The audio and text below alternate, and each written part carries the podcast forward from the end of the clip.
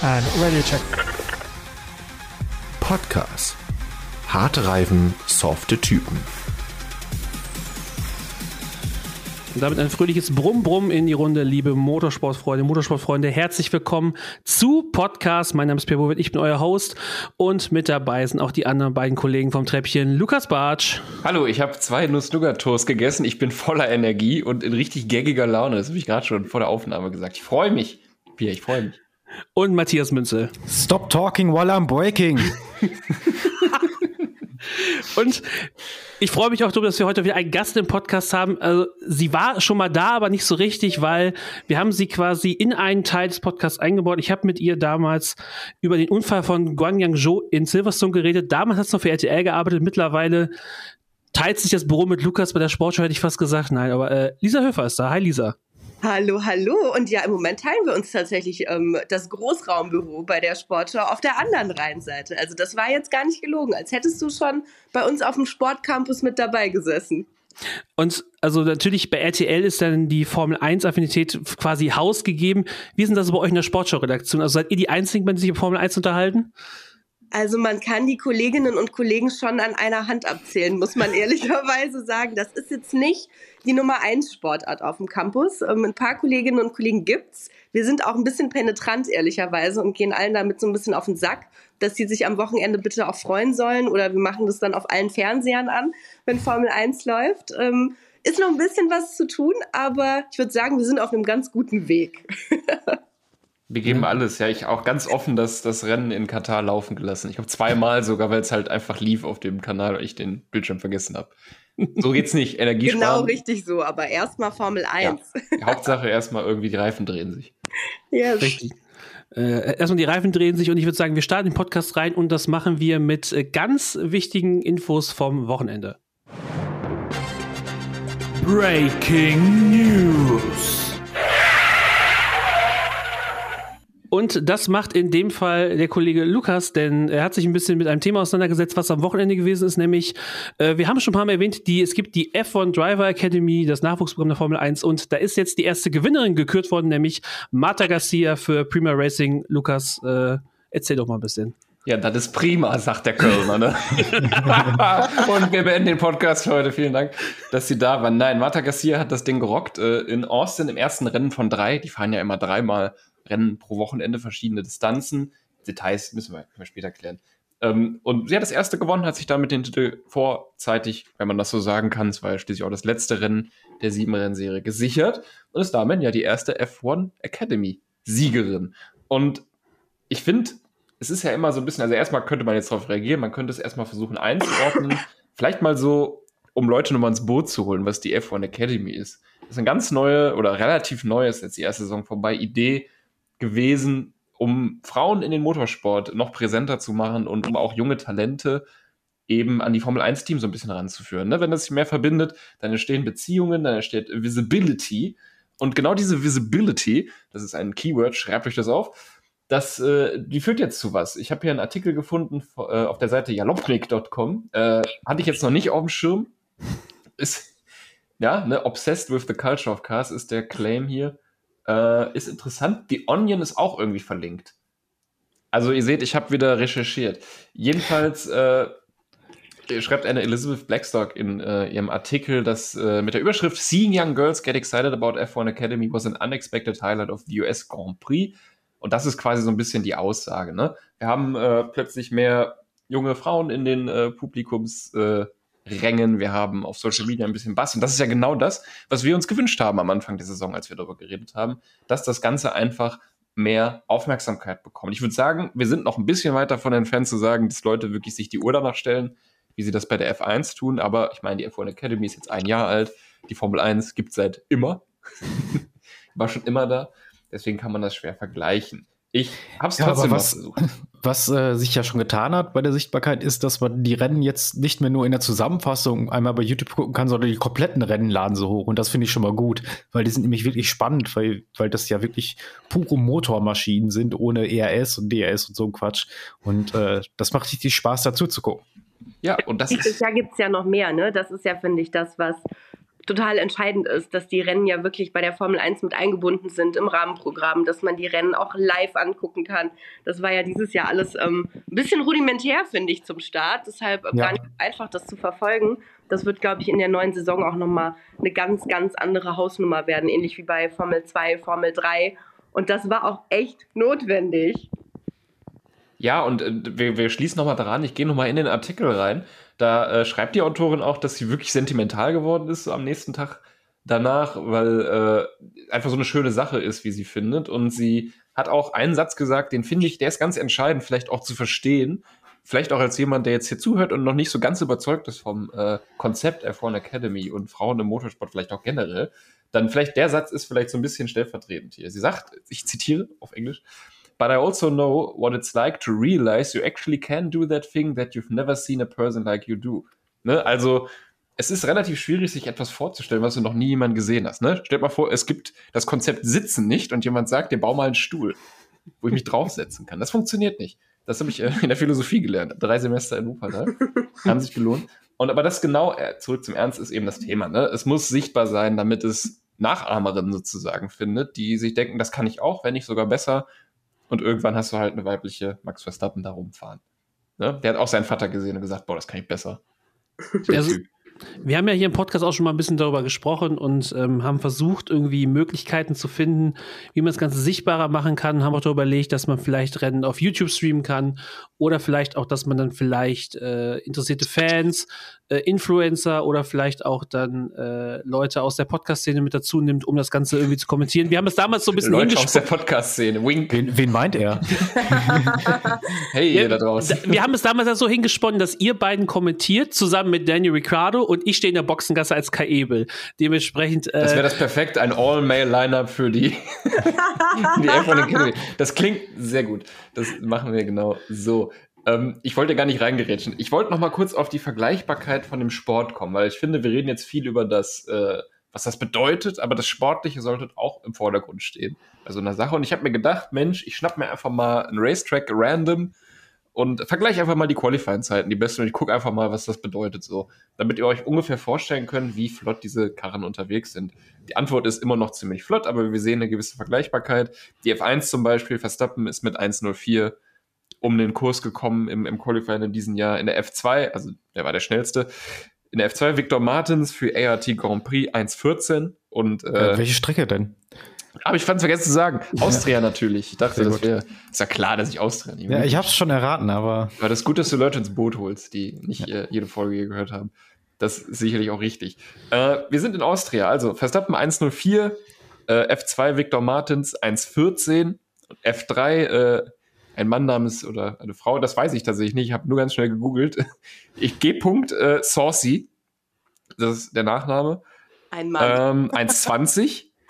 Und ähm, dann kommen wir zu, zu dem Wichtigsten dieses ganzen Dings. Da muss ich nach oben scrollen. Nämlich Frau Garcia, die ist mit 1,43 um den Track gekommen.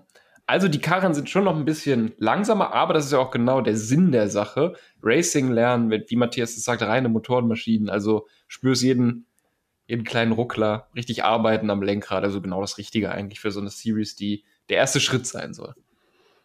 Es ist ja Nachwuchs dementsprechend, also will man sich ja langsam rantasten. Wo ich eigentlich eben hin wollte, bevor Lukas nochmal zwischengrätscht, ist äh, die Frage, äh, die Frage an Lisa, dass wir uns halt quasi diese Ideen überlegt haben, wie man das Ganze sichtbarer machen kann. Also was würdest du dir wünschen, dass diese Driver Academy nächstes Jahr irgendwie noch mehr irgendwie in der, auch in der Rennsport, sagen wir mal, großen Rennsportwelt auch noch mehr Aufsehen erregt?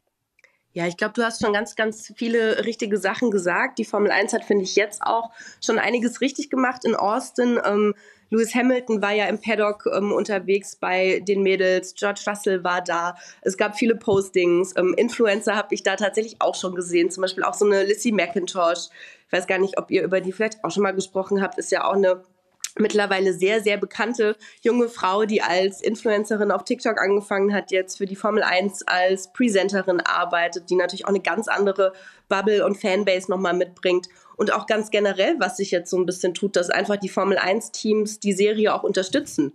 Finanziell, aber auch die Fahrerinnen in die Academies holen, dass es da mehr Verbindungen gibt. Ich glaube, das sind die, die logischen Steps, die jetzt passieren und die aber auch passieren müssen. Sonst ähm, wird es ganz, ganz schwer, da ähm, eine Sichtbarkeit zu schaffen, die halt dann über ein Event hinausgeht. Aber ich glaube, da sind jetzt schon viele gute Sachen ähm, angeleiert worden. Das ist so ein bisschen das, wo ich sage, okay, am Anfang, als das losging, war es irgendwie enttäuschend. Man konnte die Rennen nicht angucken. Man hat ähm, noch nicht mal irgendwie richtig mitbekommen, was passiert ist, weil es ähm, nur die Zusammenfassungen gab. Aber da ist ja jetzt schon zum Glück eine Veränderung zu merken und ähm, die muss es auch geben. Ja, Im Prinzip müsste man alles einmal zusammentragen und gesammelt an Susi Wolf schicken, damit sie das dann quasi ja, ein äh, als, als, einfach mal. als Head of Java Academy weiterleiten kann. Auf jeden Fall, Lukas, danke für deine Inputs zu dem Thema, dass wir das jetzt nochmal ein bisschen den, auch dem Ganzen hier den nötigen Raum gegeben haben. Und äh, kommen jetzt zu dem, was in Austin in Texas passiert ist. Äh, meine Freunde bezeichnen es immer als, wenn man nach Texas geht, als Jiha-Shit. Mal gucken, wie viel, wie viel wir, wir davon jetzt hier in, äh, zusammenbekommen. Was auf jeden Fall ne, zumindest Shit war, Matthias, war die Idee vieler Teams zu sagen, bei doch recht sonnigem Wetter in Austin zu sagen, wisst ihr was, Einschraubstrategie, das ist eine gute Idee. Naja, eigentlich hat es ja nur ein Fahrer dann am Ende durchgezogen. Äh, ja, das war natürlich eine Kackidee. Ähm, das hätte man eigentlich schon ziemlich früh feststellen können. Vor allem hätte man seine Strategie auch anpassen können, als man gesehen hat, dass selbst Red Bull ähm, auf Medium Medium gestartet ist quasi. Also der erste Stop nochmal Medium, dann wusste man ja, die mussten nochmal rein. Und spätestens dann hätte Mercedes wirklich mal seine Strategie anpassen müssen, sind aber lange noch drauf geblieben, also haben Hamilton einen ziemlich langen mittleren Stint gegeben, der dann erst spät auf frischere Reifen gewechselt hat. Und man hat gesehen am Ende, dass Hamilton tatsächlich an Verstappen ja wieder rankam, dass er wirklich schneller war. Tote Wolf hat gesagt, sie hatten sogar das schnellste Auto auf der Strecke. Ja, ähm, da, da, ist nachher noch zu da, da kommen wir nachher noch mal zu, ähm, was für Gründe das haben könnte. Aber ja, es, also, es war eine Scheißidee, ein Stop, ganz einfach. Ja, also, aber da drängt sich mir die Frage auf, Lisa, war wieder, äh, war Hanna Schmidt wieder die einzige, äh, die irgendwie das richtig lesen konnte? Oder, oder warum waren Red Bull quasi die Einzigen, die von Anfang an geblickt haben, dass das so gut funktioniert? Oder das andere nicht, nicht, nicht funktioniert? Ich glaube, die Wahrheit liegt so ein bisschen bei beidem. Also Hannah Schmitz natürlich absolutes Brain.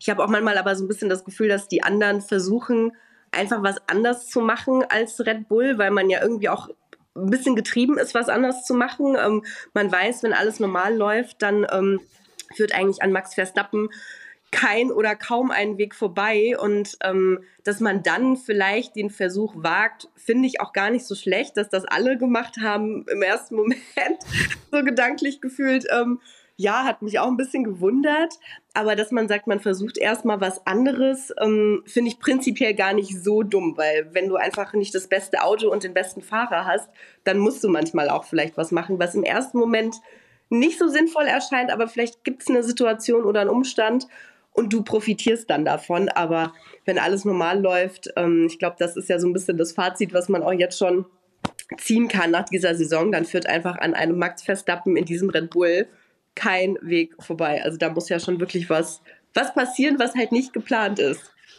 Ja, oder ja. vielleicht mal in die andere Richtung gehen. Ich finde, das hat man hier in Katar gesehen. Da waren ja dann, gab es ja dann quasi drei Pflichtboxenstops. Und ähm, da hat man ja wirklich gesehen, dass die Teams, wenn sie nicht auf den Reifen achten müssen oder die Fahrer, richtig pushen können und richtig krasse Zeiten fahren. Und wenn man das mal vergleicht, wie jetzt auch Hamilton mit diesem wirklich frischen Reifen dann am Ende, den er ja auch pushen konnte, weil er den nicht mehr so lange fahren musste. Ich weiß gar nicht, zwölf Runden oder so waren es am Ende noch. Dann dann kann der richtig Tempo gehen. Und warum man dann sagt, okay, oh, wir versuchen ein Stop und versuchen die Reifen zu schonen, warum nicht einfach sagen, wir ballern da durch, machen drei Stop, aber wir ziehen die Reifen bis sie qualmen. Also das, das kann ja auch eine Taktik sein. Dass das nach Katar keiner versucht hat, verstehe ich einfach nicht. Wir ziehen die Reifen, bis sie qualmen. Ich finde, wir haben oft, im einmal pro Podcast haben wir so einen Satz, der irgendwie so was auslöst in mir, aber ich weiß nicht warum. Das ist so eine. ja, aber also die große Frage ist natürlich auch, Matthias, würde dadurch der Reifenverschleiß erhöht werden? Und du weißt ja, die Formel 1 möchte ja so nachhaltig wie möglich sein. Ne? Also das wäre doch ein Schritt in die falsche Richtung. Im nee, also Schumachers Worte echoen durch meinen Kopf. Falls, nee. nicht durch, falls nicht durchkommen, ist Ironie an. Ne? Also, du hast ja, äh, also wenigstens Science hätte ich gedacht, dass sie das machen, weil Science ist ja im Sprint einen alten Soft noch gefahren äh, und hätte dann zwei Mediums noch übrig gehabt. Und dass die dann mit ihm quasi erstmal auf eine Einstop-Strategie gehen, war sowas von Banane. Also da hätte ich von Ferrari echt ein bisschen mehr erwartet, dass sie direkt sagen, komm, wir machen irgendwie Soft, Medium, Hard und ziehen das einfach so durch oder Soft, Medium, Medium und äh, sind dann vorne mit dabei von vornherein. Keine Ahnung warum. Es ist Ferrari. Ich Ja. wollte gerade sagen, Also, was ja, erwartest dass, man, dass man Leclerc da auf Einstop schickt, hey, wir sind das Team mit dem höchsten Reifenverschleiß, lass uns mal einen One-Stop machen. Das ist, also ich verstehe es nicht. Was gibt's da zu verstehen? Also, ich, guck dir meine letzten äh, 50 WhatsApp-Nachrichten in unserer oft zitierten, Ja. häufig erwähnten, nie veröffentlichten äh, WhatsApp-Gruppe. Äh, weiß ich nicht, das ist ja Testament genug, dass da nichts zu erwarten ist. Aber ich frage mich auch immer, ich kann es mir wirklich nicht vorstellen, beim besten Willen nicht, dass einfach drei Leute mit einem Podcast über Formel 1 es besser wissen könnten als, weiß ich nicht, 20 Analysten und irgendwelche Daten. Ist da vielleicht die, sind das, ist es wie bei, äh, hier, da war doch neulich diese Pressekonferenz vom FC Köln, wo der ältere Herr äh, die ganzen Trainer aufzählt, zählt, die der Verein hat. Irgendwie vier Athletiktrainer, fünf äh, irgendwas Trainer. Also Ja. haben wir zu viele Trainer und zu wenig Spiel. Aber äh, haben die zu viele Leute da, die da irgendwie irgendwelche Ja. Zahlen viele Lisa hat's ja gesagt, also Verstappen ist sowieso vorne. Da kannst du doch einfach mal ein bisschen was rumprobieren. Es ist ja auch für die nächste Saison vielleicht ein paar Daten sammeln. Vielleicht funktioniert das ja besser. Und auch viele letzten Rennen ja auch noch. Kann man ja auch noch Oder gucken, ob das Punkte vielleicht holen. klappt. Ja, Also, oder einfach Punkte damit holen. So. Ne, mal wenigstens Zweiter oder. Dritter werden. Also das ist ja irgendwie. Ich sehe schon, die nächsten, die nächsten Mails mit Bewerbungen und Input ähm, gehen raus. Ja. Susi Wolf bekommt eine. Jetzt ähm, lass gleich nochmal bei Ferrari checken. Das Ähm, ist der ganz normale Wahnsinn hier. Richtig so. Ja, ich glaube, das Ding ist so ein bisschen, ähm, klar, im Nachhinein ist es immer anders, ne? Beziehungsweise schaut man immer anders drauf als in dem Moment, beziehungsweise hat natürlich auch nicht so viel zu managen, wenn man auf der Couch sitzt und sich das so anguckt in der Übersicht, ganz entspannt. Eine WhatsApp-Gruppe habe ich zu nennen. Ja, ja, ja, oh, okay. Und, und meine Emotionen. Ja, gut, das ist natürlich auch nicht immer einfach. Gerade Nein. als Ferrari-Fan kann ich das ähm, auch verstehen. Ja, da muss man Mitleid und äh, Verständnis vor allem. Ja, auch als. Ferrari-Fan. Wir haben noch gar nicht gefragt, vielleicht ist jetzt mal die Chance. Ich, ich, welche Loyalitäten hältst du eigentlich, dieser Mensch? Ja, also ich ähm, habe es ja jetzt schon ein bisschen durchklingen lassen. Ferrari natürlich schon ähm, einfach historisch gewachsen. Ähm, angefangen als Michael Schumacher und Ferrari-Fan ähm, habe ich das auch nicht verloren. Also freue mich schon immer, wenn Ferrari ähm, gut dabei ist. Das war jetzt die letzten Jahre eher schmerzhaft als Mhm. spaßig, aber Ja. was das Team angeht, auf jeden Fall Ferrari und ähm, ja, aktueller Lieblingsfahrer so aus den letzten Jahren ist natürlich Danny Ricciardo. Also wer den ein oder anderen Podcast mit mir schon mal gehört hat, weiß das und ist wahrscheinlich schon richtig genervt, weil ich schon ein kleines Danny Ricciardo-Fanherz auch in mir trage. Ähm, auch eine wilde Saison, kann man sagen, mit dem, mit dem Mann. Aber Ja. ich freue mich, dass er wieder dabei ist. Ähm, für mich einfach Oder, oder ohne den Mann. Der, ja, oder so. Ähm, nee, ist für mich einfach der, der sympathischste und authentischste und lustigste Fahrer. Ähm, jetzt auch gerade letztes Jahr bei den Rennen, die ich vor Ort war, wirklich immer lustige Gespräche, lustige Momente mit ihm gehabt, dass ich sagen muss, ähm, dem drücke ich dann schon immer ein kleines bisschen mehr noch die Daumen als dem einen oder anderen. So neutral man natürlich als Journalistin ist.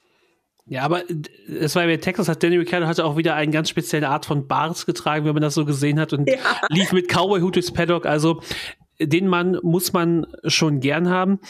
Wen der Kollege Zach Brown im Moment ganz gern hat, sind seine äh, Fahrer Lando Norris und äh, Oscar Piastri. Denn Matthias McLaren mischt weiter vorne richtig mit. Ja, Piastri hat ja nicht so ein geiles Wochenende gehabt, ist dann auch aus dem Rennen genommen worden, aber Norris ist weiterhin dabei. Also Ja gut, aber äh, Oscar Piastri hatte ja auch ein kleines Tete mit einem, mit einem, mit einem Sidepod, ne? Also ja, genau. Da Ja, ist dann irgendein ist Kühlungsschlauch abgesprungen oder so, dann ging es nicht weiter. Es ist auch Karma. Wir haben letzte Woche Norris so ein bisschen spaßeshalber angezählt und zack, äh, outscored er. Ja, genau. Ja, aber er war auch schneller. Also auch ohne das Aus von Piastri wäre er auch Ja, ja. schneller gewesen. Genau, das also, ist ja der Punkt, den ich mache. Ne? Er war halt schneller. Also äh, da alles gut, liebe McLaren-Fans da draußen. Es ist immer noch der, der Platzhirsch. Ja, und wir haben halt auch gemerkt, es ist eine Strecke, Austin, wo viele andere Teams Probleme hatten, Aston Martin zum Beispiel, und McLaren dann trotzdem äh, mit ihrem neuen Superauto mithalten können und äh, auch Tempo gehen können mit ähm, Red Bull. Und das ist ja wirklich interessant zu sehen. Und ähm, da freut man sich eigentlich auf den Rest der Saison. Also, was ist da jetzt für McLaren noch drin? Können die da noch äh, auf den dritten Platz vorrutschen in der Konstrukteurswertung? Ich halte es schon fast für möglich, wenn Ferrari noch weiter solche Rennen bestreitet. Ja, gut, also ich, ja. ich, also ich, ich, ich, ich hab's mal gerade auf. Also McLaren hat immer noch 80 Punkte Rückstand auf die Scuderia Ferrari. Ja, aber es sind auch noch ein paar Rennen, ne? Und ja. wenn du, wenn du immer irgendwie 10 Punkte mehr holst, dann geht das. Everything to lose für Ferrari. Also, ja. Ja, also ähm, Ferrari hat hier wiederum 20 Punkte Rückstand auf ähm, Mercedes, die ja äh, auch ganz okay mitgemischt haben, vor allem Lewis Hamilton, der ja am Ende vorne mit dabei war. Ähm, es wird vorne so ein bisschen enger, habe ich das Gefühl. Ähm, nur meine große Frage ist, seit wann entwickelt Red Bull das Auto nicht mehr weiter und was erwartet uns der nächste Saison? Ne? Also, das ist genau der Punkt. Das ist genau der Punkt. Sie können sich doch schon seit Wochen gedanklich auf das Auto fürs nächste Jahr so richtig, richtig einschießen, wo ich ähm, gespannt bin zu sehen tatsächlich, wie das bei McLaren ist. Ob die jetzt wirklich noch so viel für dieses Jahr pushen, weil die sind ganz klar auf dem aufsteigenden Ast. Also ich glaube, nachdem man am Anfang der Saison gedacht hat, so Aston Martin ist irgendwie das Überraschungsteam, so sehr ist das jetzt in der zweiten Hälfte einfach McLaren. Das ist schon richtig, richtig schön zu sehen, macht richtig viel Spaß. Aber ich glaube tatsächlich, dass man ähm, bei Red Bull da schon ganz entspannt aufs nächste Jahr guckt und da deutlich mehr Ressourcen reinsteckt, während ich mir vorstellen könnte, dass das bei McLaren nicht ganz so ist, weil für die einfach gerade ja auch dieser Hype-Podium immer vorne dabei zu sein, der Sprinterfolg, ähm, das ist ja nochmal eine ganz andere Wahrnehmung, ein ganz anderes Standing, als das jetzt für Red Bull der Fall wäre. Das ähm, ich da noch ein bisschen skeptisch bin, wie das fürs nächste Jahr dann aussieht, aber es macht auf jeden Fall deutlich mehr Spaß, ähm, dass da wieder ein bisschen mehr los ist vorne. Ja, aber man, also es ist auch ein gewisses Risiko. Also, wir müssen ja, wir wissen ja, dass Red Bull wesentlich weniger Windkanal und äh, ja, Testcomputerzeit hat als alle anderen Teams und da ist McLaren natürlich sehr weit vorne mit ihren äh, Windkanalzeiten etc. Und ähm, da muss dann so ein Update oder so eine Weiterentwicklung bei Red Bull schon sitzen. Da kann man nicht viel verschenken, wie zum Beispiel ja. das Aston Martin jetzt äh, für dieses Wochenende vielleicht gemacht hat. Da kommen wir auch noch gleich zu. Ähm, das wird schwierig. Also ich kann mir sogar vorstellen, dass das nächste Saison wirklich so ein Vierer-Duell werden könnte, was ja ziemlich geil wäre. Oder es gibt einen Ordner auf dem Computer von Adrian Newey, wo steht, drin steht Entwürfe und er wartet nur, dass er auf, auf Knopf drücken da kann und sagen darf so, äh, jetzt geht's vorwärts. Äh, Superplan.txt ja. auf Desktop. Ne, Final äh, Version 2, Final Edit. Ich glaube, da gibt's keine Edits bei Red Bull. ja, also ich, ich eine Sache, die wir aus Austin noch anmerken müssen, ist, dass äh, ein Rookie es geschafft hat, das allererste Mal Punkte zu sammeln, nämlich äh, der viel gescholtene, auch von uns, Logan Sargent, Sargent, Sargent Logan, Logan. hat seinen ersten WM-Punkt geholt. Ähm, allerdings, äh, wie man es beim Fußball schön sagt, am grünen Tisch und wieso und weshalb das so ist, das äh, besprechen wir jetzt vor allem im Lied von Matthias in der Technikecke.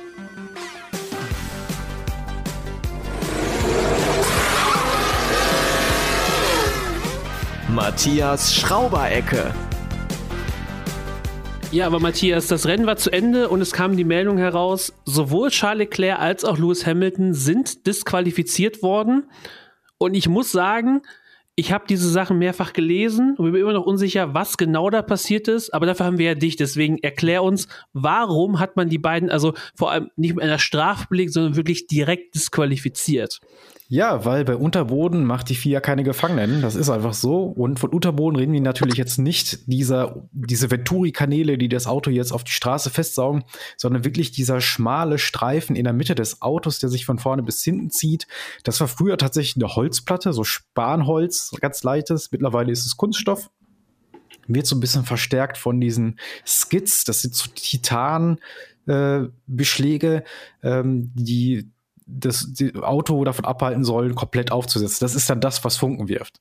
Dieser Unterboden ist heutzutage aber aus Kunststoff und darf ähm, maximal, also darf minimal 10 Millimeter dick sein Also es fahren natürlich alle Teams, sie sind ja alle immer Minimum, aber darf sich während des Rennens auch nur ein Millimeter abnutzen. Das heißt, ähm, das darf halt einfach überhaupt nicht aufsetzen, weil könnt euch das vorstellen, wenn das Ding einmal drauf schraubt, ist der Millimeter einfach weg. Deswegen wird das halt durch diese Skits geschützt. So, jetzt haben wir die Fahrer Hamilton und Leclerc, die beide disqualifiziert wurden. Beides Fahrer, die das Heck sehr, sehr gerne sehr tief fahren. Und dann hatten wir die Strecke in Austin. Dieser Bumpy ist sehr hügelig, wo die Autos immer ganz gerne aufsetzen. Und da hatten wir auch noch ein Sprintwochenende, wo alle Teams nur ein freies Training hatten, ein Setup zu finden. Und wir haben ja diverse Teams gehabt, die Schwierigkeiten hatten, ein Setup überhaupt zu finden. Und jetzt ist das dann halt so, dass man bei Hamilton Leclerc ein bisschen auf Risiko gegangen ist und gesagt hat, okay, wir fahren die Autos richtig tief, weil je tiefer ein Formel 1 Auto einfach ist, desto schneller wird es, desto besser liegt es in der Kurve, desto schneller ist es auf der Geraden.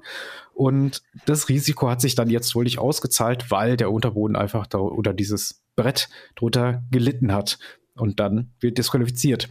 Ist nicht das erste Mal, dass sowas passiert ist. Äh, wir erinnern, wir, also du, Pierre und ich, wir erinnern uns, dass Schumi 1994 in Spa, das Benetton-Auto, hatte das gleiche Ding. Da war der Unterboden auch zu dünn nachher, wurde auch disqualifiziert und das passiert immer wieder mal. Das ist also nichts Neues. Nur in dieser Fahrzeuggeneration jetzt wirklich das erste Mal, dass wir das erleben. Ja, also okay, aber also was. Äh, okay. okay. nee, nee, nee, ja, also, weil die, die große Frage, die ins Internet geisterte, ist, also es ist ein Setup-Ding, dass zum Beispiel halt Josh Russell und Carlos Sainz halt weil die jetzt beides auch nicht so tief waren, deswegen wurden die jetzt nicht genau. qualifiziert, weil es einfach gar nicht die Möglichkeit gab, dass es so Das ist wahrscheinlich sogar Zufall gewesen, weil Sainz und, äh, und Russell einfach das Auto hinten nicht so gerne so tief fahren, dann kommen sie ein bisschen besser aus den Kurven raus, dann äh, rutscht das vielleicht nicht so. Das sind alles so Vorlieben der Fahrer. Und wenn du nur ein freies Training hast, ist es einfach schwierig, ein Setup zu finden was wir auch bei Red Bull immer wieder festgestellt haben, wenn man sich mal diese freien Trainings anguckt, auch wenn man drei freie, Trainings hat, oder gerade dann, sieht man, dass Red Bull am ersten Tag immer deutlich langsamer ist als alle anderen. Weil die Red Bull hat wirklich krasse Schwierigkeiten, überhaupt ein Setup zu finden. Wir haben das am Wochenende ja jetzt auch gesehen. Die sind nicht mit 20 Sekunden Vorsprung ins Ziel gekommen. Verstappen hatte sogar deutliche Probleme, am Ende das Auto zum Stehen zu kriegen, weil dann einfach der Grip auf der Hinterachse fehlte. Das Auto wurde instabil beim Anbremsen, was dann einfach so Setup-Geschichten sind. Dann, das, das passt dann einfach nicht, wenn du nicht deine 90 Minuten wenigstens auf harten Reifen oder so mal gefahren bist, um zu gucken, wie liegt es dann. Ne? Das, das muss man ja wissen und die Daten haben sie einfach dann nicht. Ja, okay. Also dann haben wir da das jetzt schon mal final okay. geklärt. Ja, es ist, äh, ja, aber man hat es ja auch gemerkt an der Reaktion, ne? Also ja. Tote Wolf, Hamilton, die waren jetzt alle nicht böse, die haben das alle zur Kenntnis genommen, haben das alle auch auf diese, dieses freie Training geschoben. Und andere Teams hat es ja fast schlimmer erwischt, wenn wir jetzt an Aston Martin denken, die ein ja, komplett eben. vergeigtes Qualifying hatten. Willst du darauf zurückkommen? Ja. ja, also, weil bei Aston Martin ist das Ding, also ich versuche gerade mal einzusammeln. Lukas, was hast du gedacht, als die gesagt haben, pass auf, die Aston Martin fahren beide aus der Boxengasse los, aber der eine fährt das alte Setup, der andere fährt das neue Setup. Äh, also, das ist irgendwie, es klingt für mich so, als. Also, also, da das ja jetzt ein so konstruierter Moment ist, den du jetzt gerade hier aufbaust, in dem das genau so gesagt wurde und ich jetzt quasi reagiere darauf, versuche ich jetzt mal zu reagieren, wie ich reagiert hätte, hätte ich das bewusst mitbekommen. Habe ich nämlich nicht. Ähm, schon sehr überraschend und eigentlich immer ein äh, Rezept für Desaster. Also wenn man auch äh, vergangene Zeiten anguckt, als, als Norris zum Beispiel das neue Auto hatte, äh, Piastri noch nicht, das ist irgendwie einfach, also ich verstehe schon, man holt alles raus, aber ich, also ja, aber gemeinsam, halt gemeinsam in den Untergang. aber man hat halt alles versucht und es ja. zeigt eher Verzweiflung, glaube ich, ne? Also, vielleicht ist es gemeint, von Verzweiflung zu reden, man probiert es halt. Das, was wir ja vorhin uns gewünscht haben, vielleicht ist das ja der Mut, den der Sport braucht, nur in der Situation natürlich wissen, kennen wir das Ergebnis. Ne? Ja, ich finde Verzweiflung gar nicht mal so sehr. Man hat halt nach dem Qualifying festgestellt, okay, wir haben kein Setup gefunden. Wir müssen etwas anderes probieren, weil selbst Alonso ist ja nicht in Q2 gekommen, der ist ja direkt rausgeflogen. das hoffentlich haben die das genauso gesagt. Und ja, ich ja. gehe mit Verzweiflung ist übertrieben. Also ich glaube, verzweifelt ja. ist ja niemand. Ich glaube, ein Stück weit war ja schon klar, dass das ein Risiko ist. Ne? Also ja. man mit so einem Paket an einem Sprintwochenende anrückt, ähm, das ist ja schon mutig, will ich es mal formulieren. Ich finde es auch ein bisschen doof, muss ich sagen.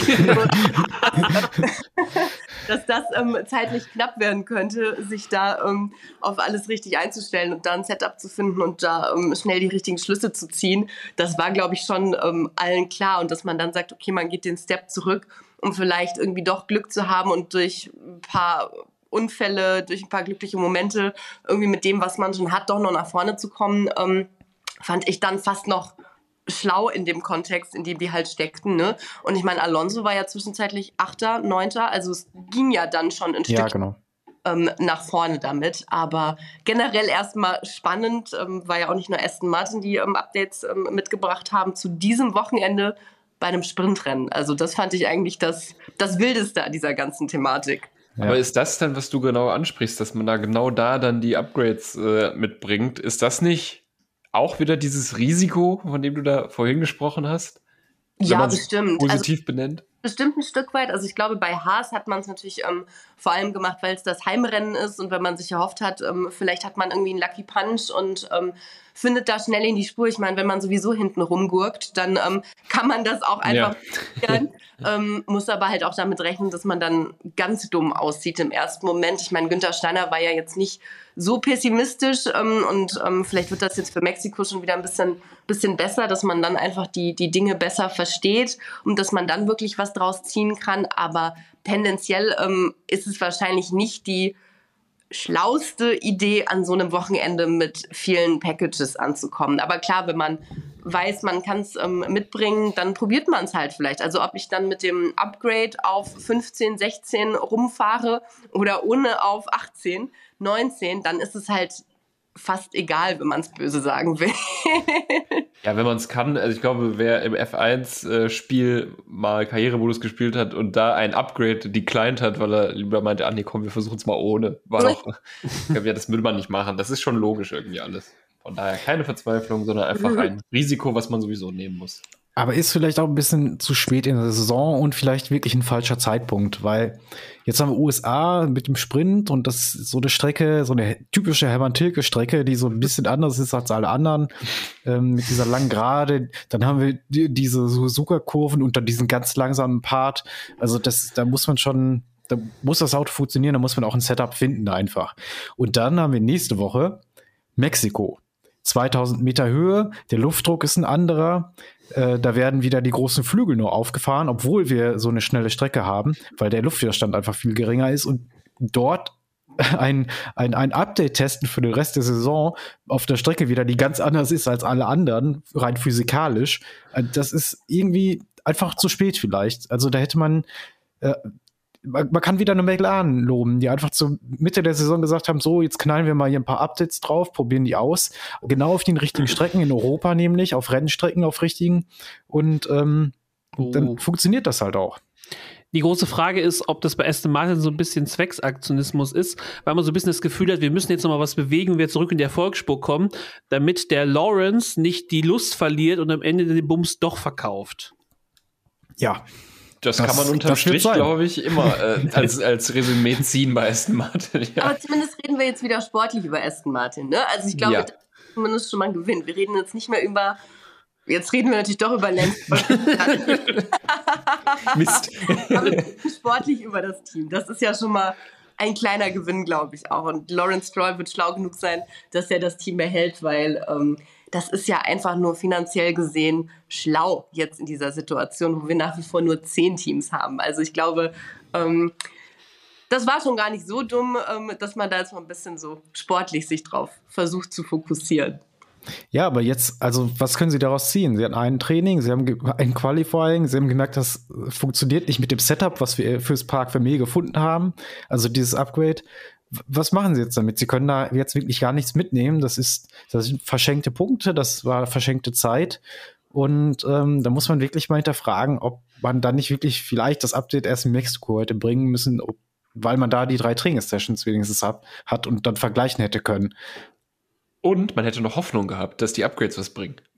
Ja, genau, ja. Da kann man sagen, ja, wir haben die Upgrades ja schon richtig, es wäre nicht der richtige Zeitpunkt gewesen, hätte man sagen können, oh, äh, gute taktische Entscheidung von Aston Martin, wenn er gesagt, ja, da steckt viel hinter. Äh, So, weißt du, jetzt hat nicht geklappt, ja, sieht doof aus und äh, alles, was man hoffen kann, ist, dass Leute das Risiko Bereitschaft nennen und nicht Verzweiflung. Das ist sowieso der große Takeaway. Matthias, übrigens, was ist bei dir los? Die, ich habe schon wieder ganz viele Blaulichter gesehen. Ja, das ist die Feuerwache, die nebenan ist. Ja, liebe Grüße.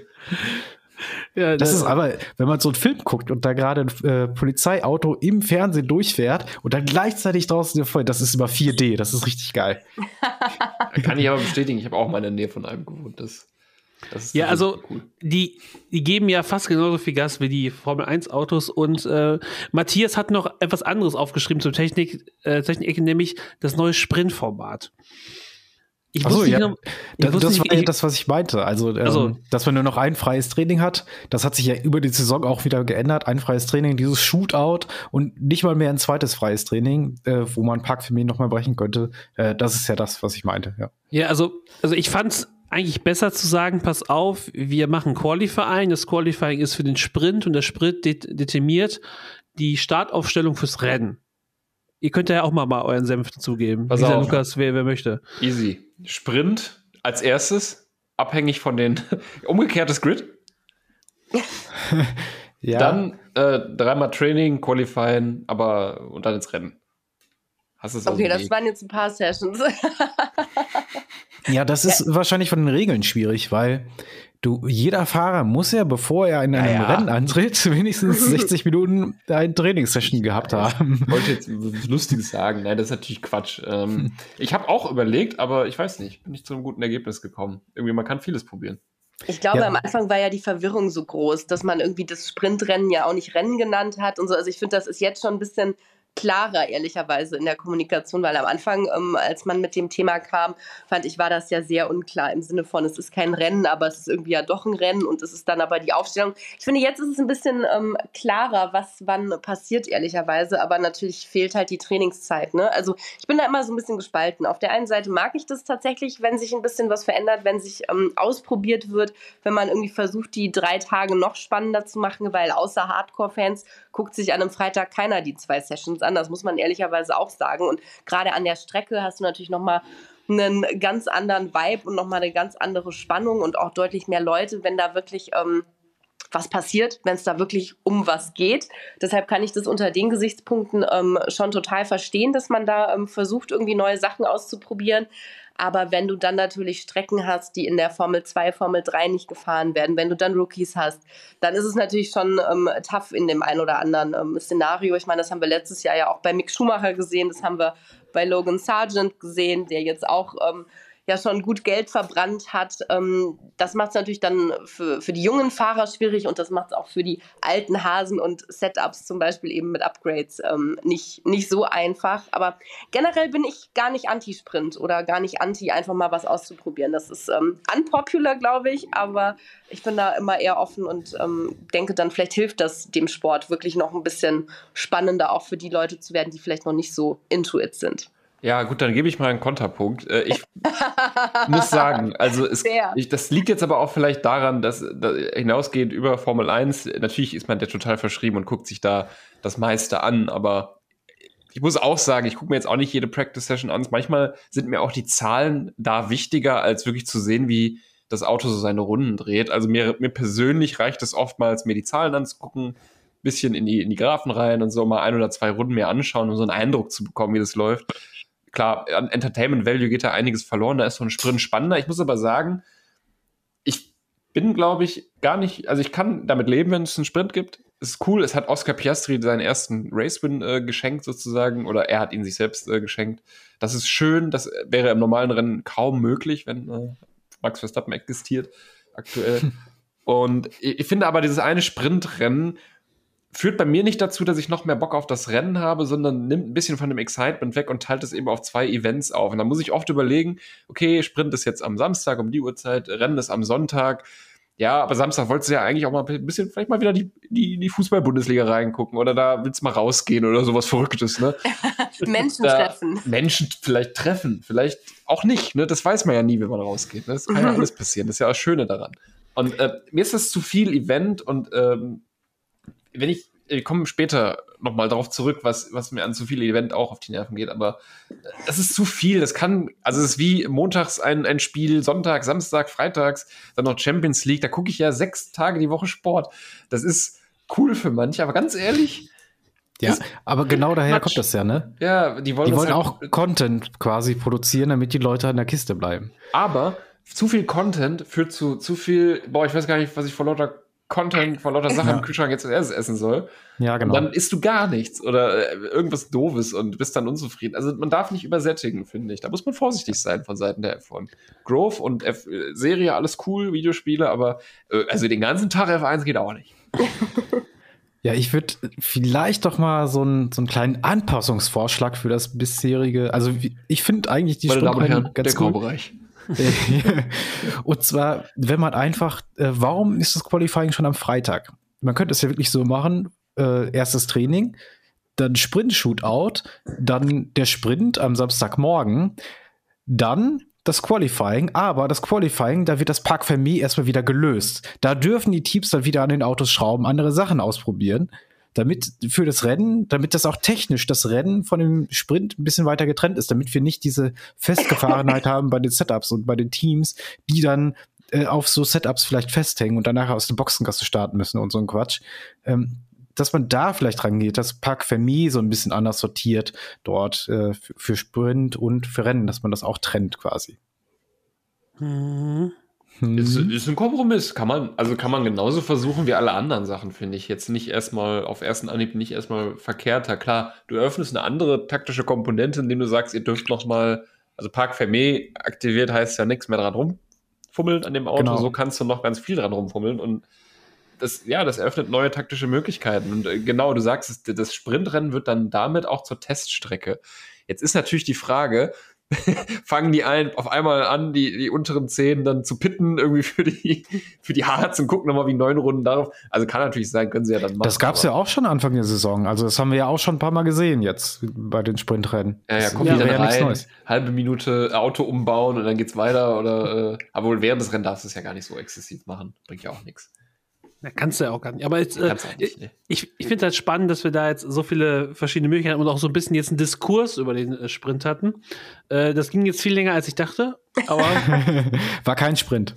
nee, das war, war kein Sprint, äh, war ein Nee. Marathon. Deswegen sprinten wir jetzt auch weiter zu den Themen und kommen äh, zu einem meiner Lieblingsteile des Podcasts, nämlich zu Lukas mit dem Neuesten aus Pressemitteilungen, Internet und dem Paddock-Gossip. Klatsch und Tratsch. Mit Bartsch. Ja, und mein Name heißt Barsch, deswegen mache ich das jetzt. Ich habe wieder tolle Neuigkeiten für euch, aber erstmal äh, begrüßen wir natürlich auch Lisa ganz herzlich hier bei Klatsch und Tratsch mit Barsch, eurem Gossip-Format, dem äh, Tempel der üblen Nachrede. Hier werden nicht nur Gerüchte in die Welt gesetzt, hier werden sie erfunden. Und so sieht's aus, meine Damen und Herren. Ich habe was Geniales. Ich habe wirklich, ich habe schon angekündigt. Es ist so eine schöne Nachricht. Und zwar habt ihr euch schon mal überlegt, was passiert, wenn das Team Haas das Team Alpine in Mexiko in einem Fußballspiel herausfordert? Nein, das wird aber passieren. Haas wird gegen das Alpine-Team Fußball spielen. Und zwar beim äh, El Club de Football Atlante.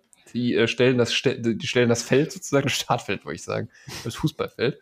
Und da wird am 25. Oktober, also heute, an dem Tag, an dem wir das aufnehmen, wird es da ein großes Spiel zwischen dem gesamten Team Haas und dem gesamten Team Alpine geben. Die Fahrer, werdet ihr euch fragen, sind natürlich mit dabei. Magnussen, Hülkenberg und gegen Gasly Ocon. Und ich finde, da tun sich wahnsinnig viele Fragen auf. Das ist nicht wirklich Klatsch, aber diese Rubrik hat sowieso jegliche Identität schon lange verloren. Deswegen ist es egal. Was denkt ihr? Kevin, Kevin Magnussen. Was ist das für ein Spielertyp? Wo, wo, wo ist der anzusiedeln? Wo würdet ihr Kevin Magnussen aufstellen? Ich glaube, den hat man noch nicht kicken sehen, oder? Ich habe jetzt gerade Nee. überlegt, so in Monaco, die Charity-Matches und so, da siehst du ja so ein Gasly auch immer mal wieder, aber jetzt Kevin Magnussen. Ich dachte irgendwie sofort an einen Torwart, aber ich weiß auch nicht warum. Ich dachte an, äh, an so zentral äh, defensiven Mittelfeldspieler. Ne, so, Ja. so ein Raubein, so ein Die, die, Abräumer. die, die raubeinigste Doppelsechs der Formel 1, Kevin Magnussen und Günther Steiner. Der Steiner. Günther Steiner ist für mich vom Vibe her so ein Christian Streich irgendwie. Oh. Ja. Hm, ja. Uh. Ja, Nico Hülkenberg ist für mich so ein klassischer Neuner. Ne? Der nickt die Dinger vorne rein, der macht sie weg und sieht gut dabei aus. Das ist das gleiche Und- gilt für Pierre Gasly. Er- so sitzt. so sitzt. Ne? Technisch, Pierre Gasly und Esteban Ocon, der hat für mich huge Goalkeeper-Vibes. Also absolut. Ja gut, der ist sehr groß tatsächlich, ne? Das Ja, ist natürlich das ein reicht. Punkt. Das ist natürlich ein Selling Point. Die erste Selling Point. Pierre, was sagst du als alter Fußballhase? Also ich wusste, dass das auf dem Schulhof musste auch immer der Größte ins Tor. Ne? Also das, äh, deswegen ist das ein Punkt für Esteban Ocon. Die große Frage ist natürlich, wer, wer da so aus den Teams noch so mitspielt, ob man die NachwuchsfahrerInnen noch mit dazu holt, ob da Äh, nee, Leute nee, aus ich habe hier den übersetzten äh, Presseartikel von Oh, Atlante ja? Football. Es sind ein paar lustige Worte. Ich wollte jetzt nicht auf den Google-Übersetzer-Humor hier gehen, weil das ist so die lowste Form des Humors, aber er hat aus Team Haas einfach Team Hass gemacht, deswegen steht da immer Team Hass an. Also, es ist halt echt, ne? also in der Nacht auf diesen Mittwoch, den 25. Oktober, wird der Club Atlante bereit sein, die Formel 1-Teams Hass und Alpine im Stadion Ciudad de los Deportes zu empfangen. Das ist halt, das ist herrlich. Ähm, es wird über Social Media verbreitet werden, was da so passiert. Sicherlich hören wir bald was davon.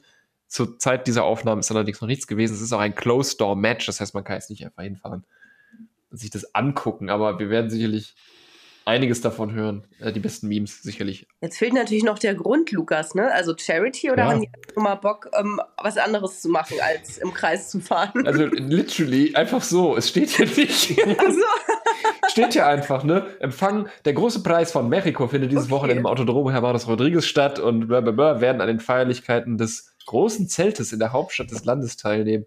Und die, also es gibt irgendeinen gro Feierlichkeiten des großen Zeltes. Dieses Ja, große also Zelt das, wird das zweimal reicht erwähnt. Das ist okay.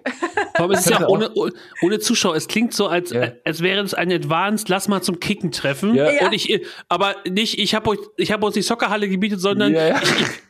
ich, ich, Stadion gemietet. ich kenne den Hua, der ist der Hausmeister bei dem Stadion, der lässt uns, lässt uns durch die Hintertür rein. Ja, ja, hier steht auch, das Alpin-Team äh, gab sein Debüt im Zirkuszelt. Also irgendwas ist mit einem Zirkuszelt. Vielleicht irgendein Partner oder so. Okay. Ja, Das war doch schon mal, dass die, die im Zirkus waren, oder nicht? Genau, da haben die das Auto gezeigt, deswegen äh, sagen die das, glaube ich. Ah. Äh, Corona ist Sponsor und El Remolquito.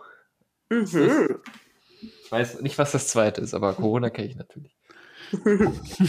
ähm, das, das dazu. Was denkt ihr, wie geht das Spiel aus? Eure Predictions? ja, wir müssen, Ähm. wenn schon, denn schon, ne? Also, wenn wir schon. Ja, Ja. Hoffentlich, hoffentlich können wir das nächste Woche auch verifizieren. Ich sag mal 5-3 für Haas. 6-8 oder so. 6-8. Das wird richtig krass.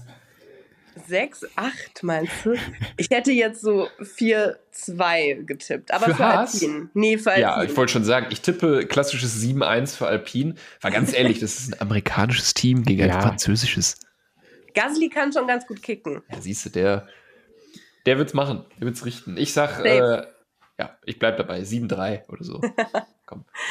Weiter geht's. Wir haben, äh, das fand ich aber war, war eigentlich schon die schönste Nachricht. Also besser wird's nicht. Ähm, wir hatten, ich hatte angeteased, dass es mir zu viel Event im, im F1-Sport gibt und ein bisschen was ist ja auch cool. Wir haben lang und breit über das vorletzte Amerika-Rennen geredet, äh, was ja auch haben- seine haben wir- Momente hatte. Haben wir, haben wir letztes Mal nicht ausgiebig die, äh, äh, die Speisekarte vom Miami GP auseinandergepflückt? Ja, wir haben das alles gemacht und das war alles sehr erhellend und sehr wichtig, auch journalistisch anspruchsvoll. Jetzt schreibt Chris Medland, F1-Reporter auf Twitter oder X, wie auch immer, dass die Las Vegas Grand Prix Organizers äh, so ein paar Sachen confirmed haben für die Opening Ceremony und da hatte ich schon Schweiß auf dem Rücken. Opening Ceremony. Ja, Opening Ceremony. Wir gehen hier wieder Oh, rein. Gott. Äh, wie in Hogwarts. Der Hut wird rumgereicht. Und die Leute, ne, die Leute, die noch nicht bei F1 waren, die kriegen so ein Team zugelost. Und Haas ist auf dem Bluestorf, habe ich gehört. Naja, also von 7.30 PM, die glauben so 30.000 Leute sollen kommen, kommen alle 20 Drivers. Dann, Achtung, haltet euch wirklich fest. Ist jetzt kein Scheiß, das steht da. Cirque du Soleil kommt. Die Blue Man Group. Zitat, neun legendäre Musical Artists. Ja, und äh, live auf ESPN 2 und YouTube. Das Ja, da fehlt doch der Zauberer, oder? Der ist ja schon da, Max Verstappen. Ah, Äh, ja, ja. Äh, ja, was sagt ihr? Also nochmal, 30.000 Leute, Cirque du Soleil, Blue Man Group und neun legendäre Musical Artists.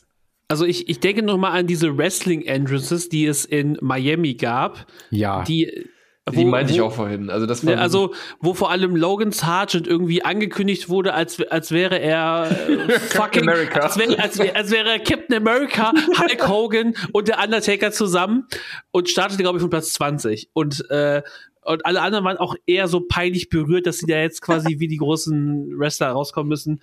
Ähm, die Folge hieß Cringe-Alarm in Miami und ich glaube auch, das ist das, was uns auch in Las Vegas erwartet. Ja, auch technisch wird das ja auch interessant in Las Vegas. Da soll es ja nacht dann unter, nachts unter 10 Grad sein, teilweise, äh, wenn die nachts waren. Und das wird schwierig für die Reifen, was man noch In der, in der Wüste ist kalt. In der Wüste ist Ja, in kalt. der Wüste ist kalt, Das deswegen. wird Also, schwierig für die Reifen. also, ja, und damit auch für die Fahrer. Also, das, das, ich glaube, und Las Reifen. Vegas wird ein richtiger Reinfall, leider. Das Ja, aber was, schlimm. was ist das denn wieder, Matthias? Mal, es ist zu heiß, jetzt ist es zu kalt. Ist das, äh? ja, so ist das. Sollen so wir ist nur in. Mitteleuropa fahren? Das sind nicht die guten Hancock-Reifen von der Formel E, die immer fahren. Aber cool, Matthias, wie du von diesem Event den Bogen so elegant zum Sportlichen Ja, gemacht das ist mein Leben. Ich habe jetzt gerade überlegt, boah, wie antworte ich denn jetzt noch zu Cirque du Soleil? das wirkt ja jetzt völlig random. Nee, Ähm, komm, hau ist jetzt eh egal. In der, die Kategorie ist, nie, ist alles, äh, ja, aber ja, ich äh, völlig random. das, ähm, Ich kann mir ja vorstellen, dass die, natürlich Ist natürlich crazy. Also Ja. kann man nicht anders sagen, ne? Ich kann mir vorstellen, dass die für noch mehr Show sorgen und einfach am Streckenrand immer so wie bei so einem Rammstein-Konzert so Flammensprüher sind, die einfach die ganze Zeit nach oben feuern, dass, damit die Strecke warm wird. Wer so schön weiß? auf Nachhaltigkeit. Also, ja, also ähm, ist schon wild. Bernie. Bernie Ecclestone hat ja mal Trockeneis auf eine Ecke, auf eine Strecke gießen lassen, Ja, damit der Beton gab's. kälter wird. Vielleicht, weiß ich Das war auch in nicht. Las Vegas. Ja, das war doch hier Indianapolis. Ist das in Las Vegas? Nee. War das nicht Nee, Indianapolis? nicht Ich meine, das war nicht, in- War das nicht in Las Vegas, als, als die dort mal gefahren sind? Da haben die auch äh, auf diesem Parkplatz sind die gefahren, der wurde da zu heiß und dann haben die ja, Ja, da müsste ich jetzt googeln, aber das mache ich nicht.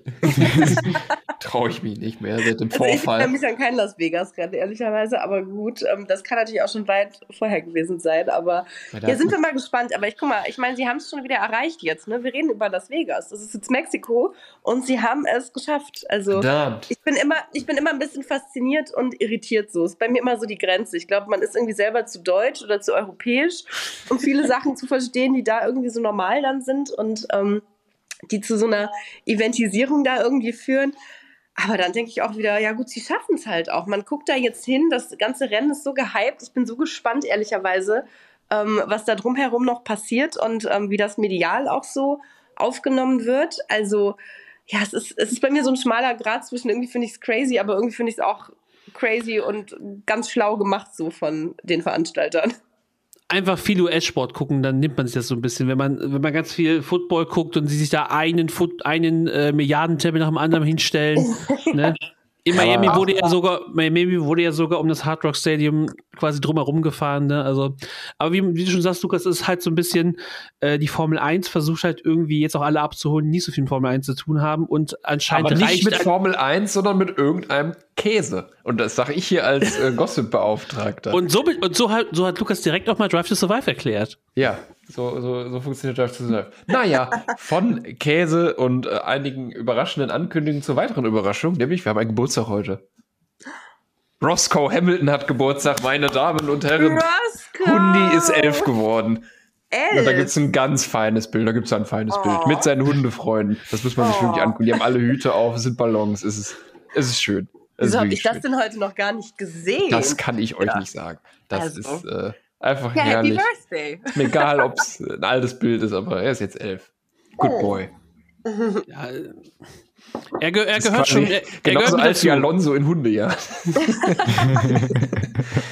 ja, weiter geht's. Die Frage muss einmal im Podcast gestellt werden. Oh ne? Wie, alt, ist- wie alt ist Fernando Alonso? Oh ja, Lisa, wie alt ist Fernando Alonso? Oh Gott, das ist jetzt eine richtig peinlich. 41? Wissen wir nicht. ich weiß es schon wieder nicht. 41, glaube ich. Oh Gott, ich bin ja froh, so? dass ich weiß, wie alt ich 42? bin. 41. Doch, nicht mehr sicher. nee, wir, wir fragen uns das alle paar Podcasts mal. Und immer Kann ich mal 42. googeln? ja, Ah. 42. Also seitdem hat er ja bestimmt Geburtstag. Also das 29. Juli, ne? Also ist schon ein war bisschen. ja erst. ist ja gerade jung, ist genau. Geht, gilt noch, gilt noch. Ja, aber das Ding ist, wir fragen uns das jedes Mal im Podcast und nie und es wird immer gegoogelt, ne? Als, als hätten wir es nicht gelernt. Und immer steht jemand. ja, schwer da jetzt weiterzukommen. Äh, kommen wir von, äh, von, vom Thema Tod zum Tod der Reifen äh, zu Reifenwechsel. So, äh, wir sind bei äh, Pitstops, die unter 2,5 Sekunden waren. Da hat der findige Reddit-User Repa24 danke dafür, hat eine tolle Grafik gebastelt und ich gucke da ja immer gerne mal rein, weil da sind wirklich schöne Grafik-Nerds zu finden mit noch schöneren Grafiken. So funktionieren, na egal. Ähm, und da sieht man ganz gut, wie die Top-Teams wirklich so separ separated sind mit äh, Pitstops, die unter 2,5 Sekunden dauern. Weil das ist ja so, was man so als einen guten Pitstop, einen richtig guten Pitstop äh, bezeichnen würde. Über den Rekord haben wir letzte Woche gesprochen. 1,8 Sekunden McLaren.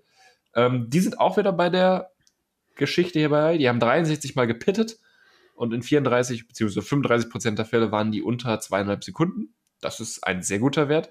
Wenn wir ihn mit Ferrari vergleichen, ist er gar nicht so gut, denn in 54 Wieso Pitstops war Team Ferrari 40 Prozent unter der, der 2,5 Grenze. Damit sind Ey, sie was, also, Ferrari war besser? die waren besser Ja. als Was? McLaren. Ich habe jetzt was komplett anderes erwartet. Nein, oh mein nein. Gott. Ja, richtig. Meine Damen und Herren. Hä, Und da- was? Und Oh dafür ist diese Gott. Grafik so geil, weil sie genau das offenlegt, was mir selbst gar nicht so klar war. Ferrari macht gute Pitstops. Ja, Was? das Wow. da haben die aber Das- auch diese Saison trainiert extra, ne? Das war Ja. ja so ein Winterprogramm, äh, Pitstops trainieren und es hat wahrscheinlich, also es, man sieht das ja, es hat gefruchtet. Ja. Bei McLaren hat man Das es auch ist ja gemacht. richtig verrückt. Und Das jetzt sage ich euch mal was. Crazy. Ich erinnere mich natürlich nur an die dramatischen, die so richtig verkackt worden sind bei Ferrari. So Ja, letztes Jahr. Stanford und so. Ja, aber, die gab aber- es schon lange nicht mehr. Was? Ja, jetzt wo ihr das so sagt. Also wow, da bin ich, ich- jetzt Ich geplättet. bin auch baff gewesen. Ja, schnell und immer und immer alle Reifen da. Krass. Ja, meistens jedenfalls. Meistens. ähm, wenig überraschend, äh, der Top-Player in dieser Statistik mit äh, knapp 44 Prozent ist Red Bull bei 69 Pitstops. Also äh, ja, hält was sie hält, halten, was wir versprechen auf allen Ebenen. Und jetzt noch eine Überraschung. Immer eigentlich oben dabei gewesen, aber jetzt wirklich das absolute Schlusslicht. Mercedes mit einem mit einem Prozent, also 1,69 Oha. Prozent aller Stops sind unter 2,5 bei einer Menge von 59 Total Pitstops. Ja, hat Toto Wolf tatsächlich dieses Wochenende auch angesprochen, äh, dass sie daran spätestens für nächste Saison wieder arbeiten wollen, weil er das auch nicht für haltbar hält. Äh, dass man so langsame Pitstops hat. Man hat das ja in Austin auch gesehen. Die haben immer eine Sekunde länger gebraucht und wäre Hamilton nicht disqualifiziert worden, die Sekunde, die hat ihm am Ende ja doch gefehlt. Ne? Also wäre ganz cool gewesen, wenn man da dran gewesen wäre, dann durch die Pitstops allein. Ja, ich finde es auf jeden Fall eine tolle Statistik, auch wenn da jemand in den Kommentaren geschrien hat, dass die Grafik äh, bei Disgusting Graphs auftauchen sollte oder so. Das ist natürlich gemein. Geht doch um den Inhalt und die inneren Werte, Mensch. Ich finde, man sieht das auch ganz gut, aber ja, also man sollte sich nochmal überlegen, wie man Verhältnisse darstellt. Mehr sage ich dazu nicht, aber es ist eine tolle Rechercheleistung. Vielen lieben Dank, Repa24, für diese coole, ich wollte fast Einsendung sagen, als würden wir Einsendungen kriegen. Tun wir natürlich nicht. Äh, ihr könnt aber gerne uns auf den Socials finden, wie immer in der Beschreibung. Ja, das war es auch schon, aber ich wollte eigentlich auch der Lisa nochmal das Zepter überreichen. Sie hat was in der Vorbereitung zu dieser Folge gesagt, was mich wahnsinnig neugierig gemacht hat. Lisa, kannst du das nochmal so sagen, wie du das mir geschrieben hast? Das, das, ich weiß gar nicht mehr, wie ich es geschrieben oder ähm, verpackt habe, aber ich musste bei Gossip natürlich direkt an richtigen Gossip-Gossip denken. Ne? Also es ist natürlich jetzt totales Klischee.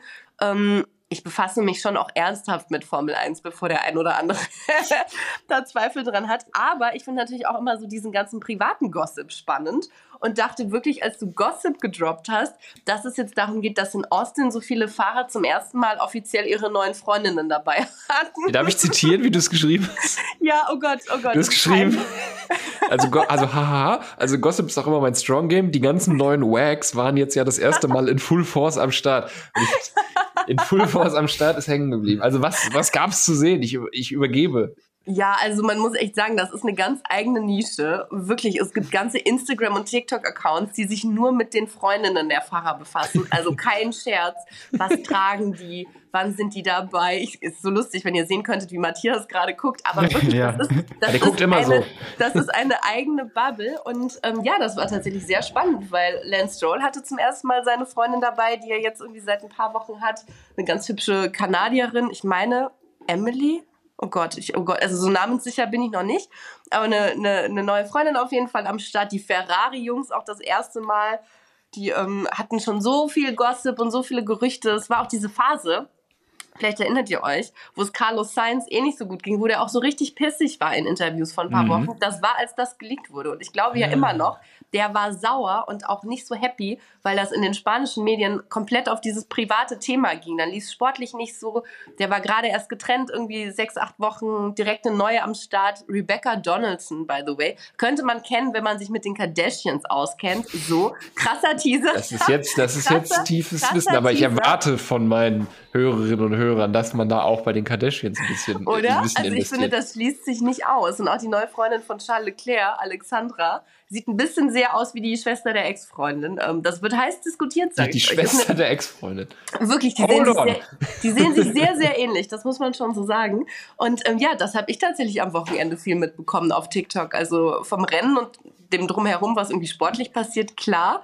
Aber das war das Gossip-Thema des Wochenendes, Leute. Ich sag's euch. Also ich glaube, die einzige, die ich wirklich wahrgenommen habe, mal wieder im äh, World Feed, war, wenn in die Red Bull äh, Boxengasse geschaltet wurde und wir Jerry Horner gesehen haben. Ah, ja gut. ne, das die ist auch irgendwie- ganz aber- andere Liga. aber die habe ich natürlich auch zu oft auf einem Pferd reitend in Drive to Survive gesehen, deswegen sticht die vielleicht so ins Auge. Das kann. Ja, es war, Ja. Schon, war schon viel los. Aber ja, die ist natürlich auch ähm, nicht so oft am Start, dass das auch special war. Aber ähm, das war das, was ich heute bei Gossip erwartet habe. Ich sag's euch ganz ehrlich. Ja, das ist ja auch völlig fein. Gossip ist ja ein breites Spektrum. Das ist ja nicht ist es. äh, dies und das, das ist alles Gossip. Ja, aber die, die Stars waren nur wieder da. Prince Harry saß zum Beispiel. Darf man Ja. noch Prince Harry? ich man wollte nämlich gerade sagen, das hat Darf man, nämlich, noch, darf man noch Prince Harry sagen? das ist er noch nämlich mein? Punkt. Ja, ja, doch, doch. Das, Das also, darf er, man? er, er wird noch so genannt. Ich fand viel spannender. Er war ja offiziell Gast von Mercedes, aber man sah vor allem Fotos aus der Red Bull Box. das fand ich interesting an dieser Geschichte. Aber ja, Prince Harry war auch da. Richtig. Prince Harry aber unhinged. ohne Megan. Also was heißt das denn jetzt schon wieder? Mein Tag für die Boys. oh. Ja, aber das stimmt. Aber ja, die, ich weiß nicht, die, warte mal, jetzt muss ich, jetzt bin ich ganz schnell im. Ist sie nicht sogar Amerikanerin? Ja, Ja, ja, ist sie. Megan ist Amerikanerin. Aha. Also, Neues Aber Thema identifiziert hier. Ja, aber die, Ja. die Stars waren ja auch wieder im, äh, im Grid unterwegs. Peter Hardernacke und Timo Glock sind ja äh, bei drei immer dabei. Sie haben, glaube ich, mit Patrick Dempsey gesprochen, den die Grace Anatomy, oh, toller Typ. ja, Fans, äh. McDreamy. Dann haben noch müssen das jetzt nutzen, dass, dass Lisa da absolutes Sie haben noch Wissen hat. irgendeinen irgendein Boxweltmeister aufgegabelt, wo Timo Glock nur zeigte, guck mal, der ist ja viel, viel, viel größer und viel, viel breiter als Es ich. könnte, äh, wir hatten einen Wuppertaler, der neulich um den Weltmeistertitel in Amerika gekämpft hat und leider verloren hat. Ich glaube, äh, vielleicht war der das ja. Vielleicht Warte, war das nee. Das war ein- Joshua. Ja, gen ja, genau Der der. neue Investor. okay, ja. Um Ja, es mal wieder sportlich zu machen, Leute. Ja, richtig. Boxer. Ne,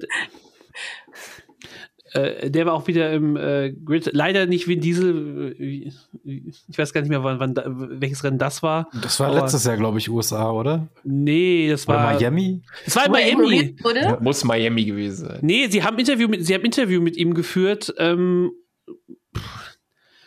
äh, wo Peter Hahn ganz komisch übergeleitet. Ich weiß nur, dass Vin Diesel irgendwie im Grid interviewt wurde. Auf jeden Fall ist äh, nehmen die auch jeden, der irgendwie rumläuft und äh, wenn Dr. Helmut Marko mal gerade keine Zeit hat. So, so wirkt das manchmal.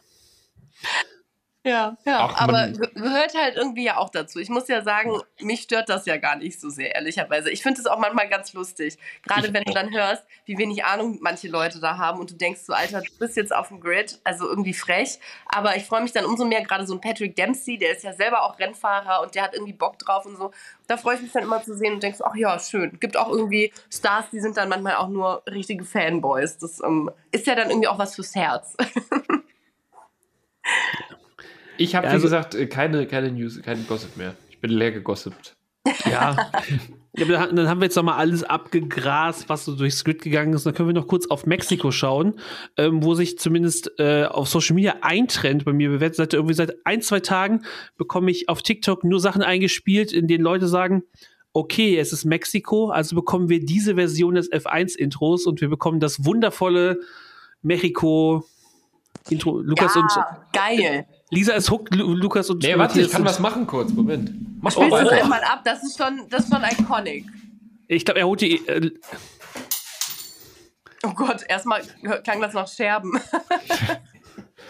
also, Ah, Ah, ich, also im Hintergrund, Lukas hat gerade zur Bre aufgesetzt. Ich war ein bisschen, ich bin ehrlich gesagt ein bisschen enttäuscht, Lukas, weil im Hintergrund des Podcasts steht auch eine Gitarre und ich dachte, Ja, soll das jetzt einfach visuell lustig sein oder wollen wir endgültig alle vergraulen? Das ist deine Entscheidung. Die Gitarre lasse ich mal. Ihr könnt Ähm, das ja gleich im Schnitt nochmal drauflegen, so den Ja. richtigen Sound. Einfach fürs Gefühl, stellt ihr euch den Lukas mit so einem Sombrero vor und dann ist das doch der perfekte Vibe für Mexiko in ein paar Tagen. Genau. Richtig. Ähm, Das Mexiko sieht so ist wahnsinnig lächerlich aus. äh, schon irgendwie, aber äh, auch, dass er da einfach so bereit liegt. Ne? Ey, warte, ich Also- kann noch einen mehr. Moment. Das ist immer genial. Visuelle Gags in einem Podcast. Ich wollte gerade Ja. sagen, die Leute können uns ja leider nur hören und nicht sehen. Das macht es jetzt für alle anderen, glaube ich, ein bisschen unlustig. So, jetzt ist Spaß vorbei. Ups. Ja, das wäre Also doch jetzt Austin gewesen. Das stimmt, das Ja. hätte ich jetzt die ganze Zeit tragen sollen. Ich trage einen Ja, Cowboy. Ja. das, das wäre der Austin-Hut gewesen. Ja, ich habe letztens auch noch mal äh, mir alte Fotos außen angeschaut, als äh, man Pirelli noch einen Schritt weitergegangen ist und die Kappen durch Pirelli äh, Cowboyhüte ersetzt hat. Das waren noch, das waren noch die guten Zeiten. Ja, Wo das gab es denn diese, diese Football-Helme? War das nicht Miami? Das war doch Ja. auch so gut. Ja, weil er äh, das, das Stadion der ein- Dolphins ist, oder? Oder Ja, irgendein. ja, das Beste, was mir was ich gesehen habe dazu, ist ein Foto von Fernando Alonso, wie er seine, wie er seine Ferrari-Kappe aufhat und auf der Ferrari-Kappe den Cowboy-Hut aufhat. Ja, gut, Ja. Er, er spielt ja auch äh, für das Team Ferrari und nicht für die Cowboys, ne? Noch ein Football, noch ein Footballwitz. So. Also, Mexiko. Wir, äh, wenn wir da so im virtuellen Formel 1 Wesen unterwegs sind, fahren wir die Strecke eigentlich ganz gerne. Matthias hat eben schon gesagt, 2000 Meter, Luftwiderstand ist anders. Matthias, kannst du uns irgendwie die Hoffnung geben, dass das was Spannendes wird oder fährt äh, Super Max, Max, Max wieder vorne weg? Ähm, nö, also Max wird davon wird wegfahren. Also soll ich sagen, äh, der Red Bull funktioniert halt auch am besten mit den großen Flügeln. Die werden auf jeden Fall die großen Flügel da aufziehen. Äh, die anderen Autos, gerade Mercedes, hat da dann seine Probleme und ähm, naja, das, da wenn nicht irgendwas passiert, ein technischer Defekt oder sowas, ähm, kann ich mir, ich könnte mir sogar aber auch vorstellen, dass Perez beim Heim Grand Prix ziemlich gut sein wird, dass wir so ein One-Two Red Bull haben werden. Und dann wird es leider auch ein bisschen langweiliges Wochenende. Wer aber dann folgt, da, das ist schon spannend. Da könnte ich mir sogar Ferrari vorstellen, dass die dann direkt hinterherkommen oder McLaren. Du, sprichst gerade an Sergio Perez. Ähm, es gab ja in den letzten Wochen das Gerücht, was über die Night wurde, dass er in Mexiko sein Karrierebeende bekannt geben wird. Die große Frage ist natürlich auch immer noch, also die auch über diesen Podcast schon länger schwimmt, ist Lisa, ob Sergio Perez denn nächstes Jahr noch im Red Bull Cockpit sitzt.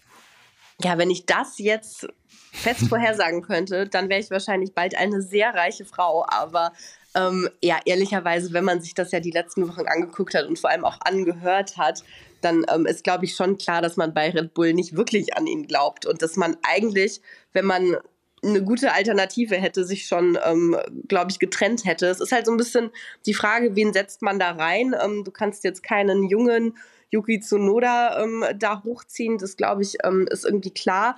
Ich bin jetzt gespannt, ähm, wie es für Danny Ricciardo weitergeht, weil ähm, den könnte ich mir schon als Alternative vorstellen, nicht nur weil er das Team kennt und weil er ja früher auch mit Max zusammengefahren ist, das Level lange hatte.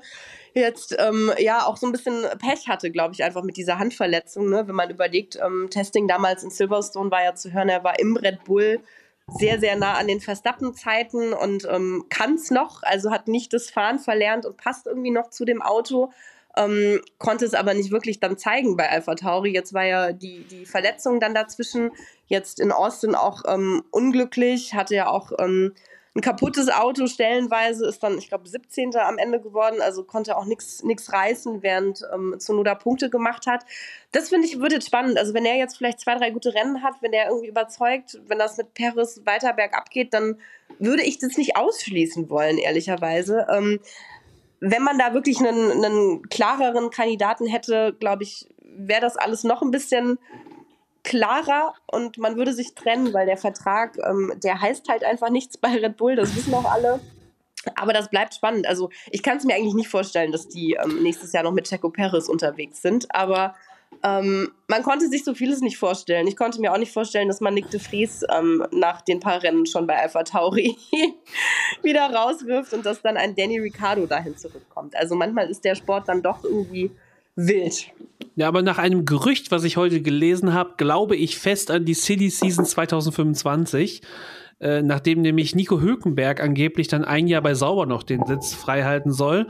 Und deswegen kam mir heute in den Kopf zu sagen, Danny Rick hält den Sitz bei Red Bull ein Jahr warm, weil dann ist es aufgrund der verkürzten Vertragslaufzeit für Red Bull viel kürzer, Matthias. Deinen, den Move, den du predicted hast, äh, zum, äh, zu machen, nämlich Lando Norris aus seinem Vertrag bei McLaren rauszukaufen. Ja, ist in äh, unserer Formel 1 äh, Koop-Karriere genauso passiert und ich vertraue im Dann- Spiel. Ja, Das ja. Im Spiel ist es immer so, obwohl im Spiel ist immer unrealistisch, dass Alonso seine Karriere beendet. Daran glaube ich erst in 50 Jahren. äh, wenn er dann in seinem Auto beerdigt wird, wahrscheinlich, weil man ihn nicht mehr rauskriegt. Mir ist Ähm, gerade aufgefallen, bei Rennfahrern ist es ja wirklich eine Karriere. Ja. sehr gut. Sehr gut. Okay, bei einer Stunde zehn geht es jetzt langsam bergab. Meinst du jetzt erst? Das haben wir letztes Mal nach zwei Minuten geschafft. Ich hatte vor fünf Minuten Sombrero auf. Also ich weiß ja nicht. Also im letzten Podcast-Folge war es so, dass uns ähm, nach einer Stunde aufgefallen ist, Ach, dass wir über Willen. alles Mögliche geredet hatten. Wir hatten aber völlig vergessen, dass Max Verstappen ja auch Weltmeister geworden ist. ja gut, Side Note, ne? Da, ähm, Ja, halt also- anderes. Ne? Warum Ja, machen wir also- das? das für, die, für die einfachen Entscheidungen noch nicht. Ja, aber ich äh, jetzt aber jetzt seid ihr völlig davon abgekommen von meiner abstrusen Geschichte mit der Silly Season, ob das noch was wird oder nicht. Also Lando Norris, ja. Ja, ich finde, alles, alles hängt von Perez ab. Ich kann mir vorstellen, also da ist alles möglich, dass man ihn rausschmeißt, dass er die, selbst die Karriere beendet, dass man ihm andeutet, er hätte vielleicht äh, Glück, wenn er jetzt die Karriere beenden würde oder sowas. Also wenn Helmut Marco ihm da noch einen Zehner zusteckt oder so. Ich kann mir da alles vorstellen einfach. Aber alles hängt von diesem Perez-Move ab. Wenn da was passiert, dann wird alles wild durchgemischt. Und da kann ich mir auch sogar glaub- vorstellen, dass Red Bull Norris freikauft, weil die haben die Kohle einfach. Ich glaube, es hängt nicht nur am Red Bull Move, sondern ähm, es gibt ja noch einen weiterer Stuhl, an dem äh, schon mit der Kettensäge gesägt wird bei Red Bull, wenn man den Gerüchten glauben mag. Ja, Helmut Marco, ne? ja, das ist äh, natürlich das Ding, ne? Wer.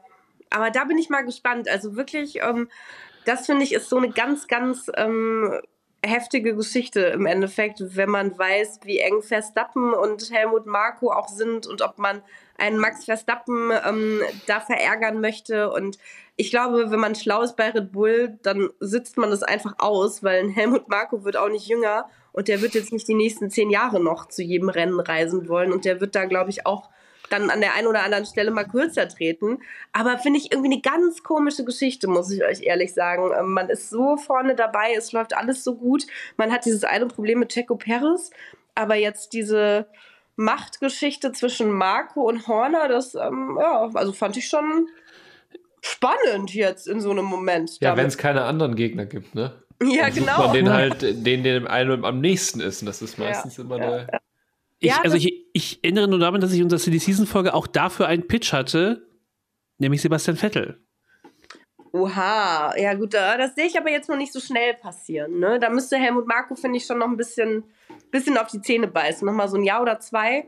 Also Sepp sehe ich da jetzt nicht schon nächstes Jahr, ehrlicherweise, in Red. Bull-Kleidung. Die sehe ich eher noch im Auto im Red Bull. eine- Ja, richtig. Ja, eben. Nochmal eine externe, natürlich eine eine, externe. Meinung nochmal für Piers äh, Hot and Take hier. Das ist gut. Das Wie gesagt, der, der Pitch war ja, Vettel fährt 2024 für Red Bull, um danach Motorsportchef zu werden. Das war der Pitch.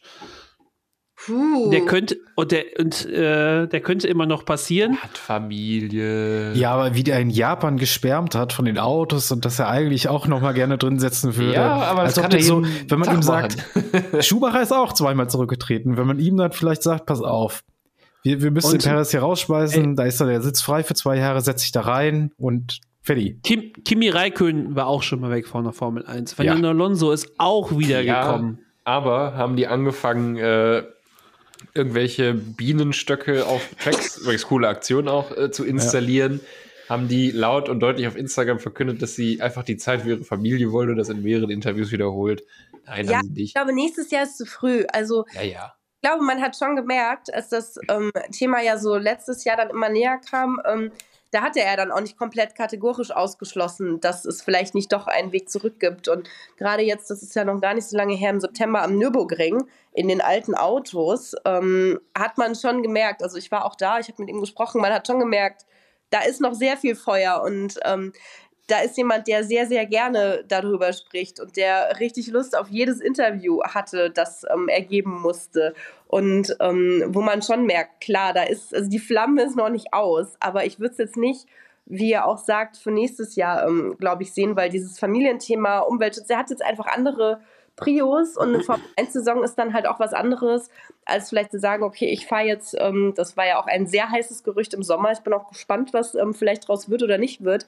Ähm, ich fahre jetzt die 24 Stunden von Le Mans. Das ist dann ein Event oder man macht vielleicht ein, zwei Rennen so ein bisschen in Vorbereitung dafür, aber es ist kein 20 plus Rennkalender, der sich über neun Monate ähm, erstreckt. Ne? Ich glaube, das ist so ein bisschen das, wo ich mir jetzt ehrlicherweise auch nicht vorstellen kann, dass er sagt, okay, ähm, ein Jahr Pause reicht, ich komme jetzt wieder zurück und ähm, bin dann irgendwie 40 Wochen im Jahr unterwegs. Also das sehe ich jetzt, glaube ich, auch noch nicht. Ich ja, will einfach nur in diesem Zusammenschnitt sein, äh, wenn Vettel sein Comeback feiert, wo dann so die negativen Pressestimmen kommen. Niemand hat mehr an mich geglaubt, und dann kommt so beide Stimmen. Nee, ich glaube das nicht, dass er nochmal wiederkommt. Darauf ziele ich ja ab. Ja, also aber im Prinzip ist es ja auch so, dass jeder, der irgendwie einen deutschen Motorsportnormen hat, ja auch irgendwie in der Gerüchteküche mit bei Audi ab 2026 drin ist. Ne? Also ja, Mick Schumacher, Sebastian Vettel, Matthias Münzel als Renningenieur. Also da, da, er bringt alles mit, was er braucht. Schnurrbart. ja. ja, das war's. ja. Ja, also ähm, die, die richtig gute Vorschau auf Mexiko haben wir auch nicht äh, hingekriegt, aber äh, ist, glaube ich, auch gar nicht mehr, also jetzt so im Saisonendspurt auch gar nicht mehr so möglich. Wir wollen, wollen uns einfach das über ein ist auch sehr schwierig, ne? Also, ja. das ist wir würden uns einfach beieinander. über ein spannendes Rennen freuen, was äh, man doch gut auf dem Second Screen schauen kann, während nebenbei noch die NFL läuft. Ne? Die, diese, diese Zeiten. Handy Subway Surfer, ne? Genau so macht man's.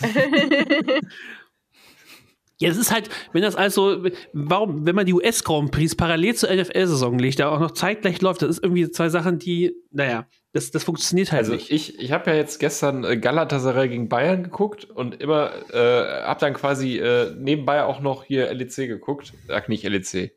Winterpokal von der Prime League, League of Legends.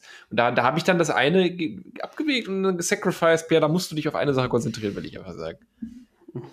Da du musst der Sache einfach klar sein. Genau. So. Ja. Denk an die Leute, die da ihr Leben lang trainiert haben für diese einen Tag.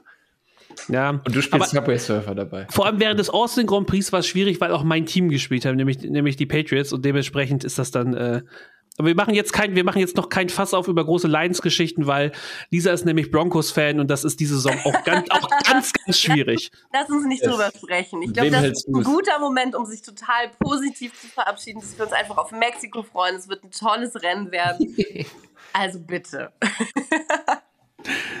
Eben, dann lass uns hier rausgehen. Lisa, ich sag vielen Dank, dass du uns äh, mit deiner Expertise hier diesen Podcast begleitet hast und uns äh, auch, auch diesen Wahnsinn und diesen Spaß mit uns mitgemacht hast. Ich danke euch fürs Einladen. Es hat mir sehr, sehr viel Spaß gemacht. Ähm, Formel 1 ist und bleibt einfach das schönste Thema für solche Podcasts. Ich kann es gar nicht anders sagen. Danke euch.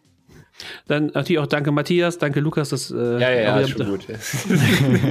dass ihr auch wieder mit dabei wart. Mein Name ist Pierre, ich bin euer Host gewesen und wir hören uns dann das nächste Mal bei Podcast. Ciao. Tschüss. Tschüss. Tschüss.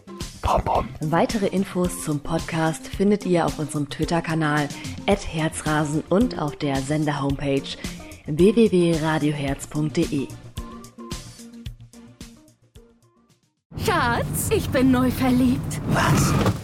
drüben. Das ist er. Aber das ist ein Auto. Ja, eben. Mit ihm habe ich alles richtig gemacht. Wunschauto einfach kaufen, verkaufen oder leasen. Bei Autoscout24. Alles richtig gemacht. Wie baut man eine harmonische Beziehung zu seinem Hund auf? Puh, gar nicht so leicht. Und deshalb frage ich nach, wie es anderen Hundeeltern gelingt, beziehungsweise wie die daran arbeiten.